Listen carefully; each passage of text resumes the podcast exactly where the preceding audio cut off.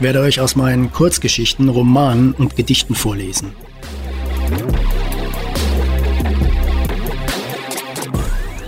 Ob Gras wirklich nicht schneller wächst, wenn man daran zieht? Dass man eine Atombombe auch im T-Shirt entschärfen kann. Was für eine unsinnige Welt das ist, in der man Tattoos wieder entfernen kann. Mir sind Erwachsene suspekt, die alles wissen, die immer eine Antwort auf alles haben, die alles schon zu Ende gedacht haben. Das liegt vielleicht daran, dass ich als Kind einmal für einen etwas längeren Moment an einem abisolierten Stromkabel hing. Das ist kein Podcast für Menschen, die gerne Worte wie Kontext, Pauschal oder Metaebene verwenden.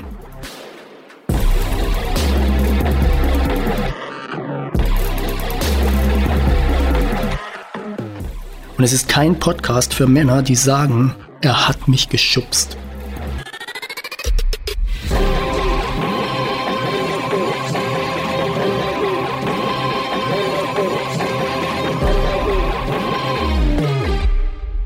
Herzlich willkommen zu Folge 14. Heute gibt es eine etwas längere Version von American Recordings dem Roman, den ich gerade schreibe. Viel Spaß!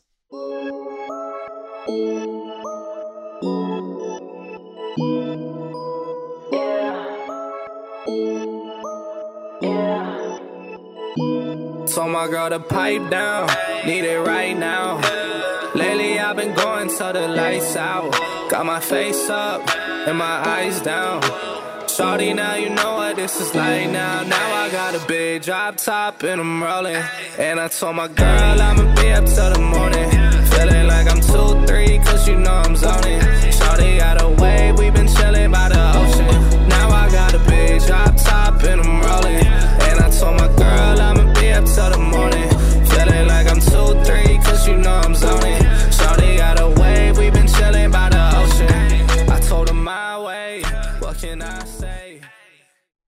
Habe ich alles nur geträumt? Aber neben mir, auf dem kleinen Tisch am Bett, liegt eine Rechnung vom Mozza. Ich muss frühstücken gehen, meine Gedanken ordnen. Auf dem Weg zum Food Lab sehe ich auf einem Parkplatz einen Fisker Karma stehen. Ein sündteurer Hybrid aus Elektro- und Ottomotor. In Metallic Blau. Sieht aus wie ein Ferrari. Ich setze mich ein paar Meter weiter auf eine kleine Mauer und verfolge die hundert Fehlversuche zweier Skater, eine etwa ein Meter hohe Mauer hinunterzuspringen und dann weiterzufahren.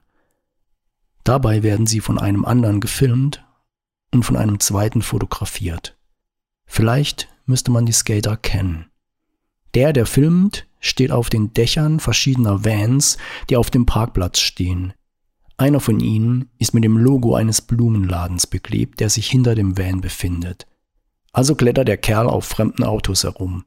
Endlich. Wir haben einen geglückten Versuch im Kasten und ich kann weiter. Ein weißer kleiner Hund sitzt auf dem Schoß einer Frau auf dem Beifahrersitz eines schwarzen Camaro. Ich zeige mit dem Daumen nach oben und mache ein Foto. Ein Stück weiter gehe ich über meinen eigenen Namen. Irgendwer hat in großen Lettern Ralf in den ehemals flüssigen Beton geschrieben. An einer Ampel steht ein japanisch aussehender älterer Herr und trägt ein Schild in einer Hand. Jesus raised from the dead. In der anderen hat er ein rotes Holzkreuz mit japanischen Schriftzeichen und ein kleines Megafon umhängen, durch das er mit verzerrter Stimme Bibelsprüche und irgendeinen Predigerkram aufsagt, von wegen wer in den Himmel kommt und so. Cineastisch gesehen wäre lustig, wenn er bei Rot loslaufen würde und von einem Feuerwehrtruck überfahren. Aber er wartet und geht bei Grün. Ein graues Gebäude mit einem großen roten Logo, Wendy's. Das war mal ein Laden, der wirklich sehr in war. Fast Food. Jahrelange Kampagne, Where's the Beef? Vorgänger von What's Up. Im Hinterhof des Harley-Händlers neben dem Food Lab steht eine grauenhaft aussehende alte Harley mit goldmetallic lackiertem Alteisenrahmen. Der Tank metallic rot mit goldenen Sternen, die Aufschrift The Amen und der Zahl 666 in klein darunter. Im Food Lab trinke ich einen Cappuccino, esse ein Almond Croissant und denke mir, ich könnte ruhig mal wieder etwas Sport machen und zum Hollywood-Sein laufen. Auf dem Weg zur Wohnung in einen kleinen Supermarkt Obst und Wasser kaufen und sich wundern, warum verdammt nochmal hier alles in Plastik verpackt ist. Machen wir uns nichts vor. Dieser Planet ist erledigt. Denkt es und zieht seine Nikes an, die für 5 Dollar irgendwo in China zusammengenäht und im Laden für 150 verkauft werden. Lauf zum Hollywood-Sein und wieder zurück. Heute ohne Wolken, nackten Frauen, dafür mit Sonne. Ich gehe Wäsche waschen bei WeHo Wash, lese ein wenig im Roman eines Freundes und unterhalte mich mit dem jungen Mann mit dem Berliner Tattoo auf dem Hals. Ich bin inzwischen schon ein wenig einer von ihnen. Leute in der Nachbarschaft, die mit ihren Hunden Gassi gehen, grüßen mich nett. Dieses Gefühl würde ich nicht eintauschen wollen gegen die Möglichkeit, mehr von Los Angeles gesehen zu haben. Den Rest des Tages verdaddel ich, in der Sonne des kleinen Platzes an Lucias kleinem Haus sitzend und ein paar Ideen für ein Drehbuch runterschreiben, an dem sie gerade sitzt. Ihr gehen ein wenig die Ideen aus und ich habe eine Million im Kopf. Abends poste ich Fotos auf Facebook, schreibe ein paar Texte dazu. Good night. Lately I've been going to the lights out. Got my face up and my eyes down. Shorty, now you know what this is like now. Now I got a big drop top and I'm rolling. And I told my girl I'ma be up till the morning. Feeling like I'm 2-3 cause you know I'm zoning. Shorty got a wave, we been chilling by the ocean. Now I got a big drop top and I'm rolling. And I told my girl I'ma be up till the morning. Feeling like I'm 2-3 cause you know I'm zoning. Shawty got a wave, we been chilling by the ocean. Yeah, yeah.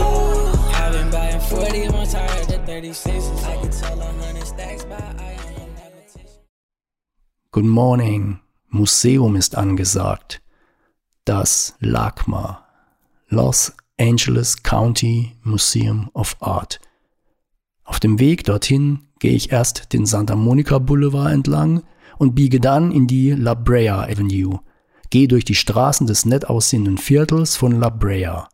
Gärten vor den Häusern ohne Zäune, grüne, gepflegte Grasflächen, Palmen, Kiefern, kleine Bäume, bunte Blumen, Sträuchern, Hecken, Rosenbüsche. Ich komme vorbei am El Coyote, dem berühmten mexikanischen Restaurant, in dem Sharon Tate und ein paar Freunde am 8. August 1969 essen waren, bevor sie Stunden später von den Manson-Verrückten ermordet wurden. La Brea Bakery Café. Ich müsste jeden Tag 100 Kilometer laufen und 500 Rad fahren, um das essen zu dürfen, was ich gerne essen würde. Der Süßkram sieht verlockend aus.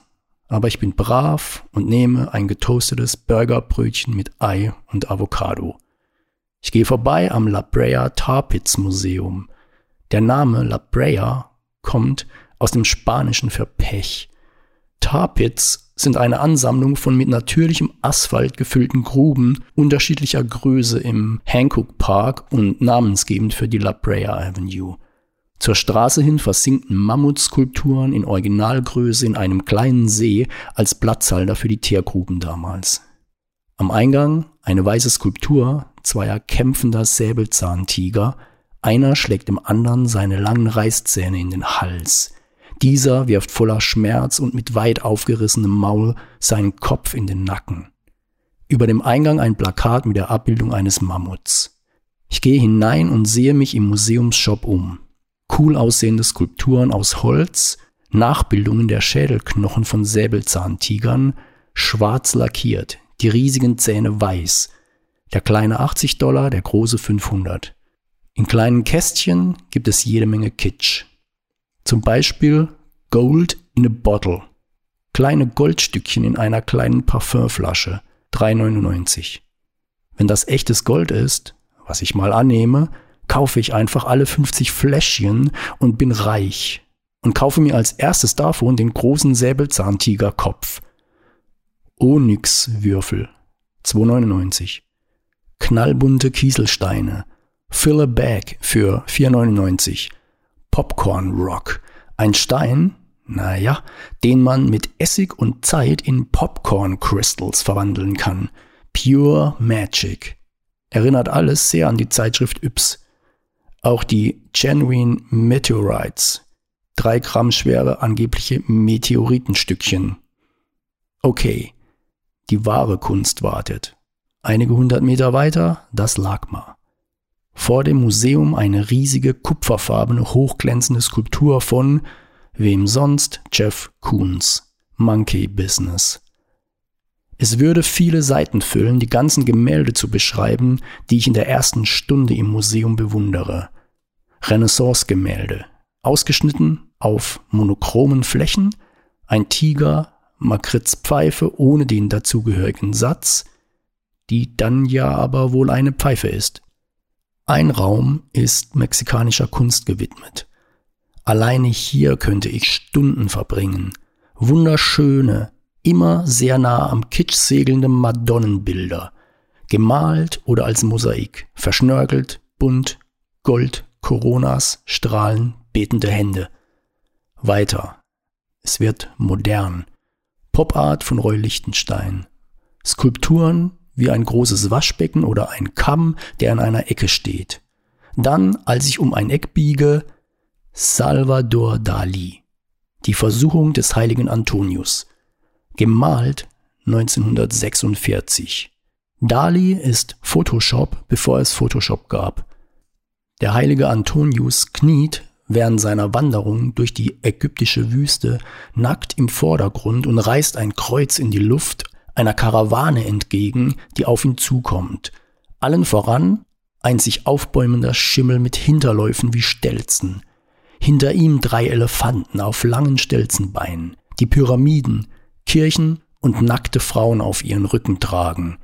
Ein in Wolken verschwindender Turm, der ebenfalls von einem Elefanten getragen wird. Der Himmel ist, wie so oft bei Dali, eine Mischung aus hellblau und gelblichem Sonnenlicht, der Boden grau. Bei den Elefanten eine engelsgleiche, geisterhafte Figur, ein weißes Gewand mit Flügeln. Dali typische Figuren, von denen eine ebenfalls ein Kreuz in die Höhe reckt und eine Mutter mit Kind. Dali war eine Zeit lang zu bekannt und zu verbreitet.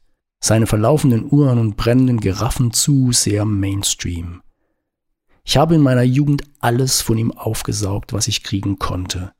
Ich bin einmal für ein paar Tuschezeichnungen von ihm und seine Tuschezeichnungen sind noch viel besser als seine weltberühmten Gemälde 200 Kilometer gefahren.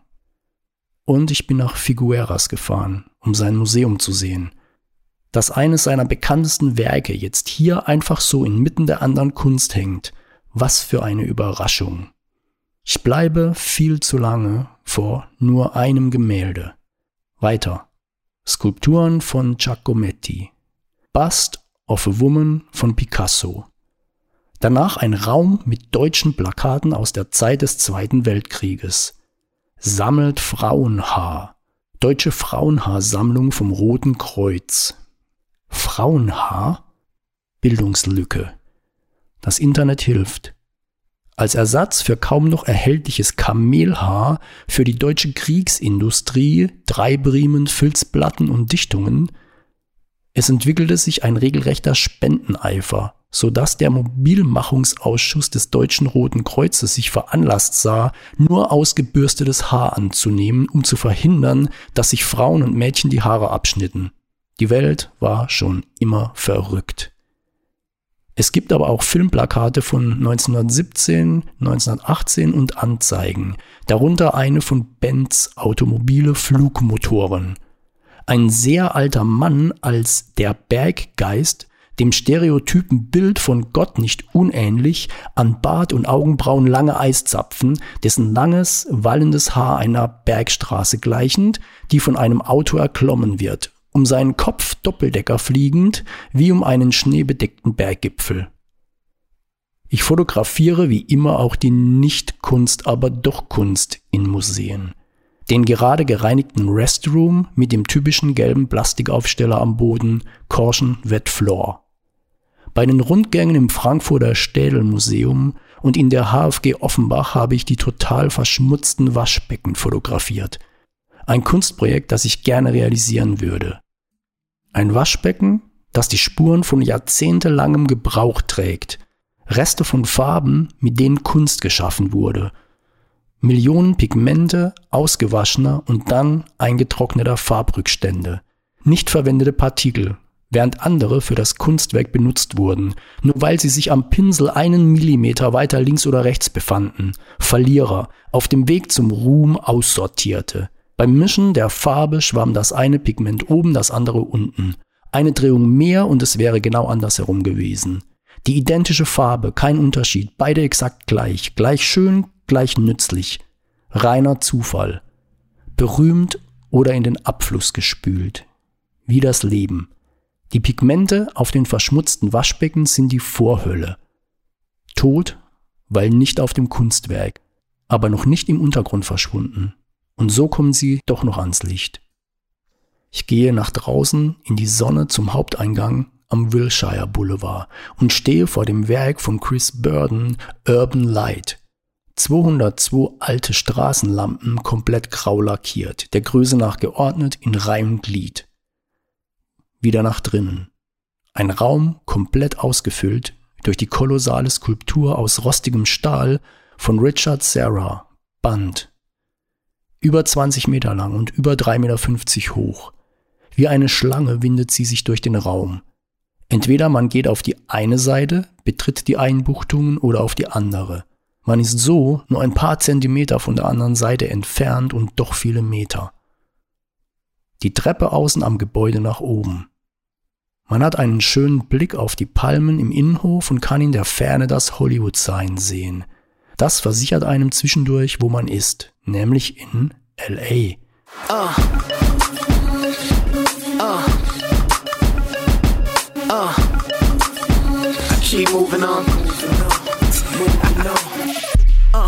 And I'm back up in the place, steady ducking from the chase. Pray to God to keep the faith faith. Something like a race, steady bumping Biggie Mace. Try to keep it Biggie pace. Pace, running I spent, the coming I meant. Victory in that be the sin. So we came to get it poppin'. Check the sneakers, got the ill pair. I'm rolling with God, like a preacher in the wheelchair. Shining like a necklace, rhyming cephalic. Spit some shit to make him spin like the exorcist. See, I'm the shit, ain't no need to get in depth with this. I got a wardrobe flow, I'm addressing this. Nasty with a flow like. Pass me, but I don't like. Cash beat, but I don't like. Your last me, but I hold tight. I'm steadily focused, steadily bogus. Whack MCs try to fuck with the dopest, that's me.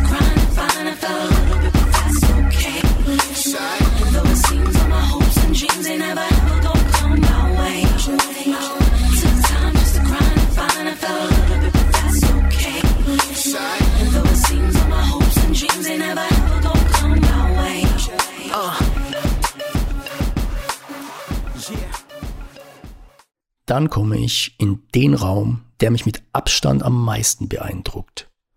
Vielleicht, weil sich in ihm Kunst und Werbung mischen. Große Kunstdrucke hinter Glas, die Cowboys aus den Marlboro-Anzeigen abbilden. Scheinbar. Damals, im Kino, als es vor dem Hauptfilm noch keine doofen, selbstgedrehten Clips von Pizzeria Salvatore und Autohaus Schwanzel plus 20 Trailer demnächst erscheinender Filme gab, sondern Marlboro-Spots. Cowboys ritten durch die weite Landschaft der USA, trieben Wildpferde zusammen und saßen danach am Lagerfeuer, Marlboro rauchend. Dazu die unverwechselbare Musik aus, die chlorreichen Sieben. Das steigerte die Vorfreude auf den Film. Gleich sollte es losgehen. Also schon mal die Tüte mit den Schokoladennüssen aufmachen und etwas tiefer in den Kinosessel rutschen. Die perfekte Dramaturgie für einen Kinobesuch. Das auf Zelluloid gebannte, darin eingebrannte Knistern der glimmenden Zigarette beim Anzünden hat mich damals sehr beeindruckt. Wenn überhaupt jede Gefahr bestanden hätte, dann hätte ich genau deswegen mit Rauchen begonnen. Und weil diese Cowboys irgendwie wie Schwarzwälder waren. Etwas wortkarg, saßen den ganzen Tag im Sattel, haben gearbeitet und abends saßen sie wortlos am Feuer, machten sich eine Kippe an und guckten in den Sternenhimmel. Wusste ja jeder, was am Tag so passiert war. Wozu reden? Die Fotos von Richard Prince spielen mit diesem Rollenbild des Cowboys. Obwohl man schwören möchte, dass dies Fotos aus Marlboro-Anzeigen sind, nur ohne Text und Logo sind sie es nicht. Prince hat die Originalfotos nachgestellt und neu fotografiert. In Utah. Zwei Cowboys reiten mit weißen Hüten und gelben Regenmänteln über grüne Wiesen. Im Hintergrund die Berge. Mehrere sitzen mit ihren Hüten an einem Lagerfeuer. Einer schleppt einen Sattel oder zwei von ihnen reiten mit ihren braunen Wildledermänteln auf ihren braunen Pferden durch die verschneite Landschaft. Mit Cowboys geht es auch im nächsten Raum weiter. Wir sind ja schließlich in Amerika. Ein Gemälde von Leonard McComb, das einen Texas Ranger zeigt. Aufgrund von McCombs Bildern wurde von Marlboro in den 50ern der Marlboro-Mann erfunden. Man fängt ja langsam an, jede bekannte Figur anzuzweifeln. Gab es jemals Cowboys? Oder wurden sie von der Zigarettenindustrie erfunden? So wie der rote Weihnachtsmann von Coca-Cola. Ist am Ende Jesus auch nur eine Erfindung frühen Marketings? In einem weiteren Raum hängen Fotografien der monumentalen Landschaft Utahs. Wenn man in den 70ern aufgewachsen ist und mit seinem Vater eine Handvoll Western gesehen hat, besteht eine untrennbare Verbindung zwischen Westernfilmen und dieser Landschaft. Eine bemalte Bronzeskulptur auf einem Holzpodest. Ein blonder Junge im Cowboy-Kostüm, der kurz davor ist, einen seiner beiden Colts zu ziehen. Ihm gegenüber die weiße, leere Wand. Ein paar Meter weiter links sitzt ein gelangweilter schwarzer Museumswächter auf seinem Stuhl. Hände gefaltet, graue Hose, schwarze Anzugjacke, Museumsausweis am Kragen, goldene Uhr, lila Krawatte. Hat schon mal jemand einen dieser Museumswächter als Skulptur ausgestellt? Dann wird es Zeit. Ein großer Raum ist unterteilt in mehrere kleinere. Deren Wände sind oliv gestrichen. Ein perfekter Hintergrund für die Gemälde mit überwiegend prunkvollen Goldrahmen. Zum Teil riesige Ölgemälde mexikanischer Künstler. Fast alle stellen biblische Szenen dar. Jesus, Engel, Jünger, Wolken, Jungfrau, Himmel. Die Werke sind nicht wirklich gut. Technisch zumindest. Keine Perfektion. Rembrandt oder Caravaggio würden nur müde lächeln. Die Anordnung der Figuren ist ohne Spannung, wie Tante Elfriede fünf Gegenstände auf dem Wohnzimmerschrank verteilen würde. Ich habe Hunger. Ich bestelle im Museumsrestaurant einen sehr bunten Salat, der wie ein Kunstwerk aussieht. Der mexikanische Kellner, der mich bedient, hat sich die Augenbrauen machen lassen. Scheint von einem Graffiti-Künstler mit der Spraydose. Zwei riesige schwarze Balken prangen über seinen Augen. Könnte auch Edding sein. Nicht schön. Vielleicht ein Kunstwerk? Anyway. Ich sage nice eyebrows. Daumen nach oben, mache ein Foto und stelle mir vor, welche Auswirkungen das auf ihn haben könnte. Willst du deine Augenbrauen nicht irgendwann mal wieder natürlich lassen? Heute hat ein Besucher aus dem Museum Fotos von mir gemacht und Besucher von Museen wissen ja wohl, was schön ist und was nicht. Ich gehe auf dem Gelände umher und komme an das Wahrzeichen des Lagma, den riesigen Felsbrocken, der auf zwei langen Betonmauern ruht. Man kann unter ihm hindurchgehen und ein weiteres der typischen Fotos machen, die jeder macht. Unter dem Stein stehen und so tun, als habe man Angst, dass er einen zerquetscht. Bei mir ist es nicht so tun, sondern echte, weil angebrachte Angst. Wer die vielen Geschehnisse kennt, bei denen ich eigentlich und ziemlich sicher hätte tot sein müssen, und auch die hohe Wahrscheinlichkeit, dass genau das passiert, was eigentlich nicht passieren kann, Ich konnte trotzdem nicht widerstehen und bin kurz darunter hindurchgegangen und habe ein Foto gemacht. Ich muss auch immer auf Metallroste über irgendwelchen tiefen Schächten springen. Ich muss einfach. Es ergibt keinen Sinn. Es ist überflüssig. Will ich meiner Höhenangst damit den Mittelfinger zeigen? Irgendwie lächerlich. Dumm. Wieder hinein ins Museum. Metropolis 2 von Chris Burden. In einem Raum ist eine Art Autobahn aufgebaut, die man auch von einem Rundgang aus von oben betrachten kann. Die Bahn führt in mehreren Schleifen wie eine Achterbahn um verschiedene Wolkenkratzer herum und durch diese hindurch. Es erinnert an die surreal aussehende Achterbahn in Las Vegas. An einer Stelle führen zwei parallele sechsspurige Autobahnen zum höchsten Punkt. Auf den Bahnen sind unzählige Matchbox-Autos in langen Schlangen hintereinander aufgereiht. Ein Pavillon erwartet mich als nächstes. Japanische Kunst. Der Bau irgendwie sehr altbacken mit seinen geschwungenen Auf- und Abgängen, dem braunen Teppichboden und Plexiglasgeländern. Die Werke super schön. Vasen und Schalen mit handbemalten großen Pfauenfedern, eine sehr lange hochformatige Papierrolle mit der Zeichnung eines Wasserfalls. Von 1919, ein Wasserfarbengemälde auf Seide, ein grüner Bananenbaum im Regen. Um 1900, braune Felsen inmitten blauer Wellen und weißer Gischt auf acht wie ein Akkordeon aufgefächerten goldenen Holzpaneelen um 1800 eine hellblaue Vase mit einer Garnele, eine andere mit einer Gottesanbeterin. Mit mini kleinen Blüten und Schmetterlingen verzierte Vasen, die gerade mal fünf Zentimeter hoch sind. Mit was wurde das aufgebracht? Mit dünnen Nadeln, in deren Spitzen Farbe aufgebracht war? Um 1900 wohlgemerkt, also keine Feinmechanik, kein Computer. Löwenskulpturen aus Holz, wunderschöne Kimonos, eine Samurai-Rüstung und zwei Samurai-Schwerter. Das kurze hat man benutzt, um einem getöteten Feind den Kopf abzutrennen, zum rituellen Selbstmord oder innerhalb von Gebäuden, in denen das Langschwert nicht taugte. China. Eine meterlange Tuschezeichnung von Wu Bin aus dem Jahr 1610, das zehn Ansichten eines Steines zeigt. Ich würde es als genial geisteskrank bezeichnen. Der Künstler hat einen Stein, der so verschnörkelt ist, als hätte man ein ganzes Gebirge gezeichnet, aus zehn verschiedenen Blickwinkeln gezeichnet. Jede Ansicht wird neben der Zeichnung beschrieben, vom Besitzer des Steines, einem Kalligraphen. Korea. Ein Ölgemälde mit sehr real aussehenden Wassertropfen auf Holz. Ein Raum mit monochromen Farbflächen aus Ölfarbe. Eine Kugel aus den neu zusammengesetzten Keramikscherben einer Vase. Genug für heute. Mein Kopf ist voll. Nach zwei Museumsbesuchen kurz hintereinander bin ich satt, was Kunst angeht.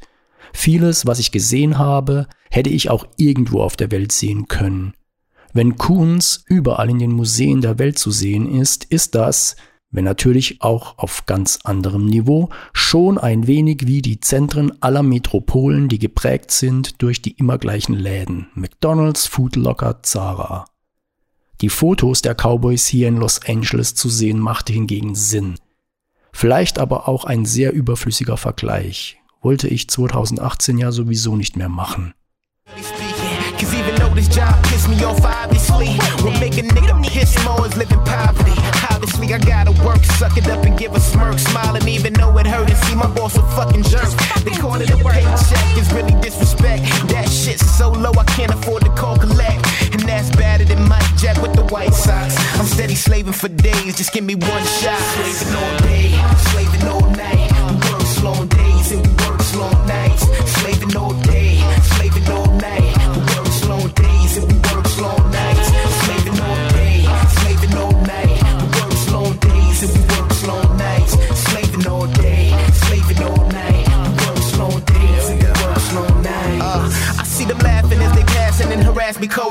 see my passion keeps on passing me, I'm getting older. That's why I rarely let people at my job know I rap. Cause that just turned some circus like I'm an acrobat.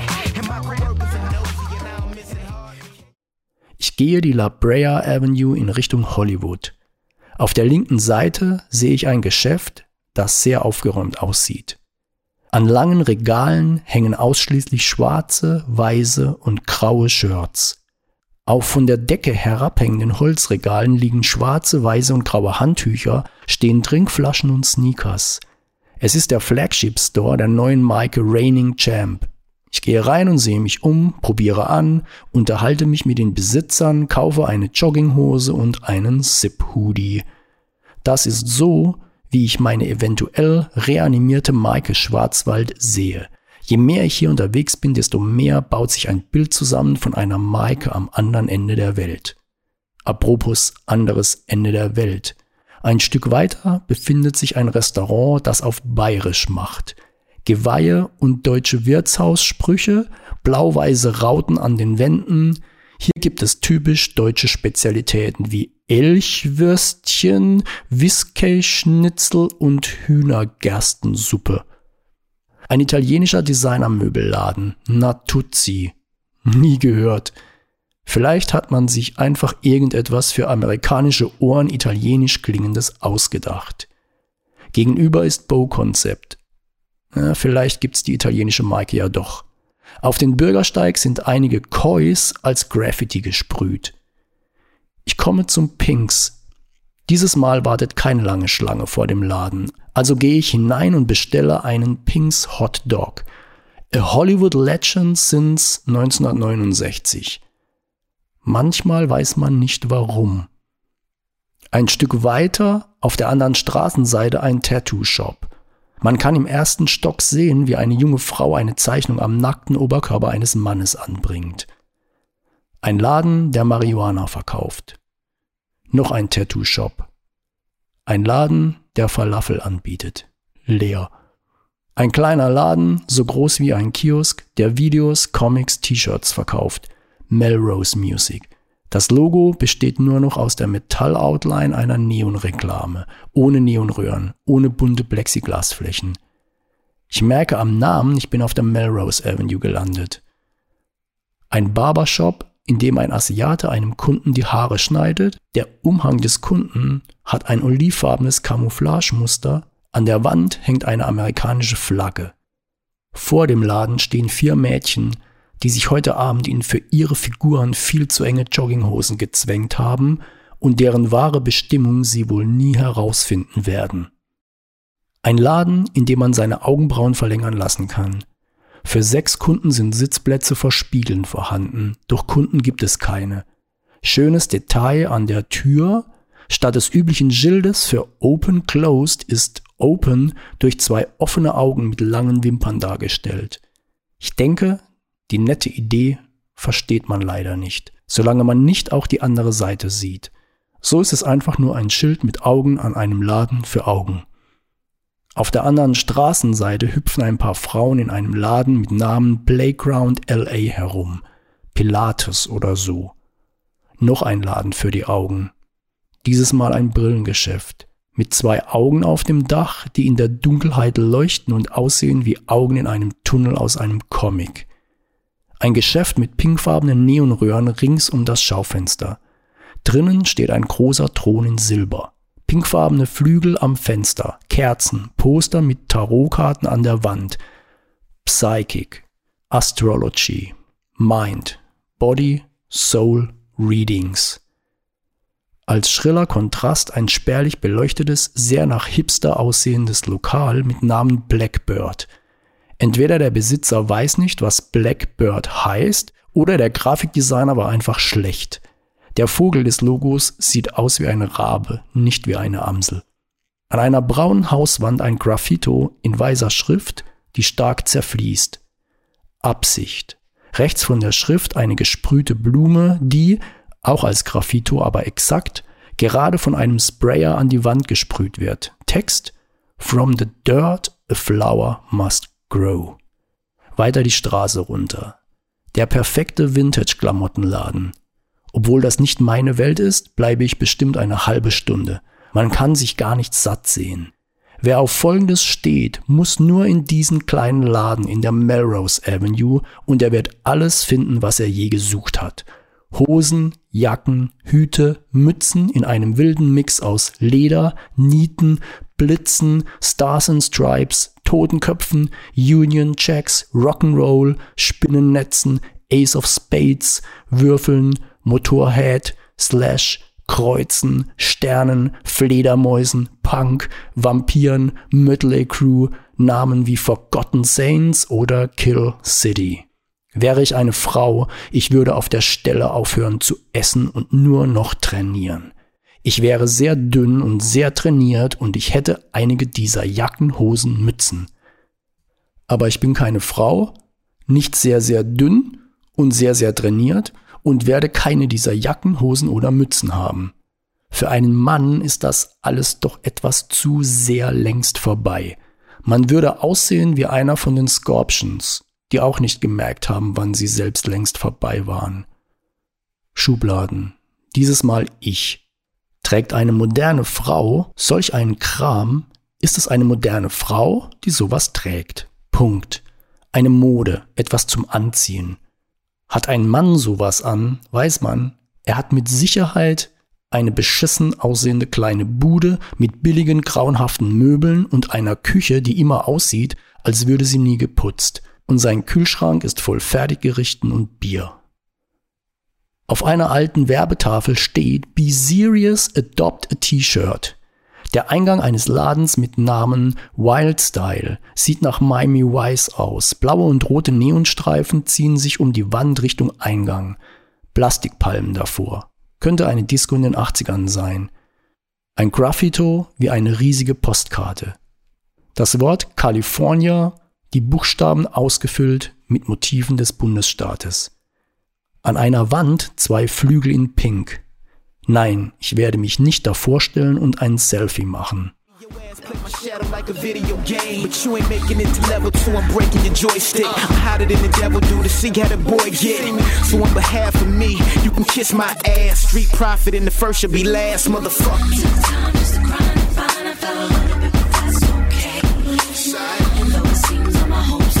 Play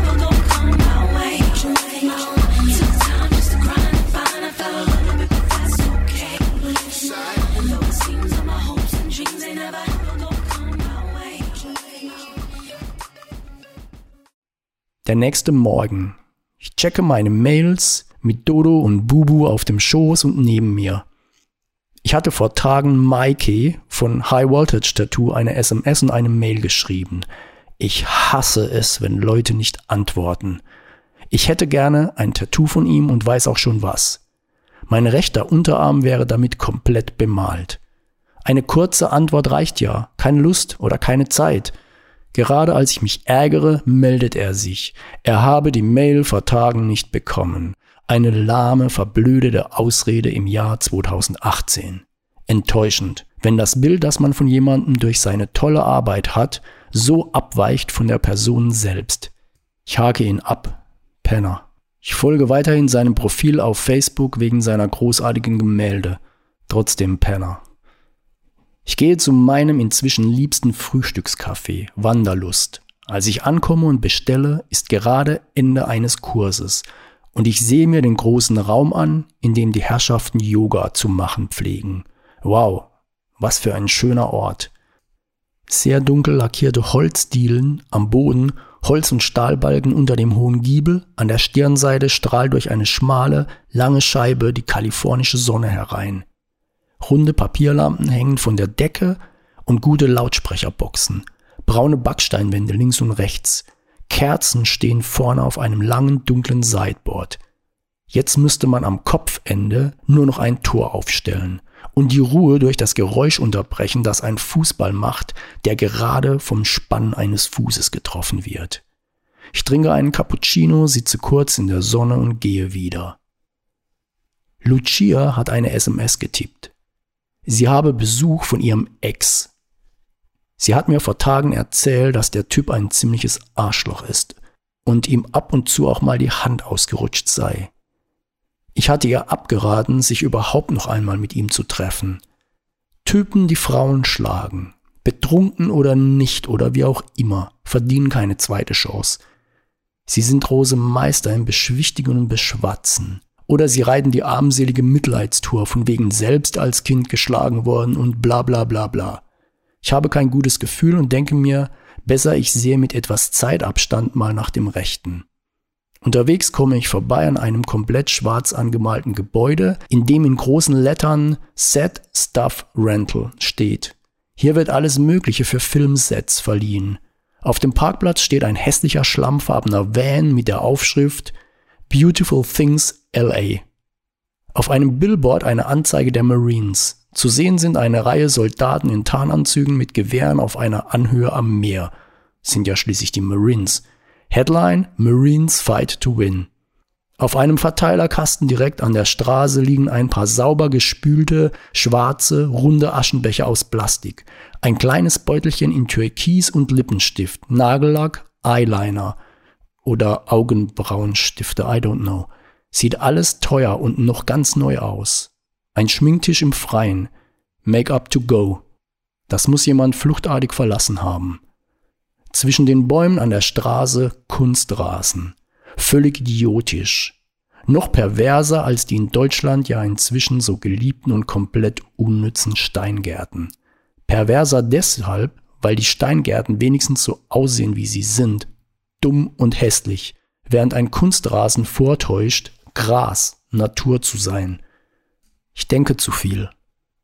Erinnert mich aber auch an die Geschichte von Crystal aus Miami. Sie war früher für eine Firma tätig, die große Events veranstaltet hat, wenn sich die Top-Manager von großen Unternehmen trafen, um allerlei zu besprechen. Dann reiste sie durch die USA und hat sich Hotels und Tagungsstätten angesehen. Einmal flog sie mit einem extra dafür gemieteten Helikopter über das Areal eines etwaigen Veranstaltungsortes. Der Ort schien ideal, bis auf das Grün der Golfplätze, das in der Sonne etwas gelitten hatte. Und nun ja, man wollte diesen wichtigen Herrn ernsthaft ein Grün vorsetzen, das nicht den Ansprüchen, das das Unternehmen an sie stellte, nämlich die höchsten entsprach. Also wurde der komplette Acker grün eingefärbt. Amerika. Ein offener roter Schuhkarton, darin ein paar nagelneue Adidas, rotes Wildleder mit weißen Streifen. Wieder auf einem Verteilerkasten, wieder Schminke, das hat System, aber welches? Dieses Mal sind es vier Lippenstifte und vier Eyeliner oder Augenbrauen-Dings. Ich gehe bei Whole Foods vorbei und hole mir eine Flasche Wasser, ein Liter Milch, auf dem Good Karma steht und eine Packung Sushi. Damit ich nicht mit leeren Händen zur Tür hereinkomme, wenn Lucia mit dem Frauenverprügler auf dem Sofa sitzt so wie man als Nichtraucher immer meint, dass es als Raucher einfacher sei, auf einer langweiligen Party oder in einer Disco zu stehen, wenn man eine Kippe in der Hand halten kann. Und die Stäbchen kann ich dem Wichser zur Not auch in die Augen rammen, falls es zum Streit kommt. Lucia meinte, er würde Kampfsport machen und so. Naja, ich habe schon viele gehört, die sagten, sie würden Kampfsport machen. Mit zwei Essstäbchen im Auge sieht die Welt im wahrsten Sinne des Wortes dann aber anders aus. Ich tippe ihr eine SMS, das ich in ein paar Minuten hereinschneie. Man weiß ja nie, wie sich die Dinge zwischen Ex und Ex entwickeln. Auch in die andere Richtung. Ich schließe auf und sehe den Spast auf dem Sofa sitzen. Sieht verheult aus. Die Mitleids- und Entschuldigungsnummer. Bastard. Ich gehe auf ihn zu und reiche ihm die Hand. Hi, I'm Ralph. Er ist etwas überrascht. Er gibt mir die Hand und stellt sich artig vor, unser kleiner Bruce Lee. Er ist ein Kopf größer als ich, aber die Rangordnung ist somit geklärt irgendwie. Die Essstäbchen bleiben in der Plastikverpackung. Ich sehe in Lucias Blick, war genau richtig so. Ich sage den beiden, ich gehe raus auf den kleinen Platz vor der Küche, esse mein Sushi und düse danach ab zum Laufen. Jetzt hat sie alle Optionen. Entweder den Penner seiner eigentlichen Bestimmung zuführen, nämlich in die Tonne, weit weg aus ihrem Leben, forever, oder was auch immer. Als ich fertig bin mit Essen, gehe ich hinein, ziehe meine Nikes an und verabschiede mich von ihnen mit einem Kopfnicken. Auf zum Runyon Canyon. Unterwegs der kleine Plummer Park, in dem ich wie die letzten Male ein paar Freeletics-Einheiten mache. Bei meinen Liegestützen starren mich zwei Hunde fragend an. Was macht der Vierbeiner da? Macht keinen Sinn. Großartig, wie man Hunden immer ansehen kann, wenn sie nicht raffen, was gerade passiert. Der Lauf am Runyon Canyon ist wie immer. Sonne, überall Hunde, nette Menschen. Auf dem Heimweg gehe ich in mein zweitliebstes Café, dem Food Lab, und trinke einen Cappuccino. Ich bezahle und setze mich damit raus in die Sonne an den Santa Monica Boulevard. Denke nach, grüble, Tagträume. Dann gehe ich rein und nehme mir noch ein lecker aussehendes kleines Sandwich, genau gesagt eine Scheibe getoastetes Brot in der Mitte durchgeschnitten und zusammengelegt, dazwischen Spinat und Ricotta und einen Drink in einer Plastikflasche. Cold Breast Raw Juicery, Geschmacksrichtung Mexicocoa. Macht 15 Dollar. Musik, die ich höre im Moment, Bruno Mars und Jason Derulo seit ich diese Woche abends zwei weitere Folgen von Carpool Karaoke gesehen habe. Ich komme bei Lucia an, sie sitzt in der Küche. Und wie war's, frage ich. Sie hat ihn kurz nachdem ich gegangen bin rausgeworfen. Gutes Mädchen. Er war wohl gerade beim Versuch, sie wieder umzustimmen, als ich hereingekommen war. Er sei daraufhin etwas verwirrt gewesen und hat sein Vorhaben ad acta gelegt. Na super. Das Leben anderer in die richtigen Bahnen gelenkt und ich selbst? Ich denke, ich gehe mal wieder auf die Online-Dating-Seite. Mal sehen, was sich da so tut.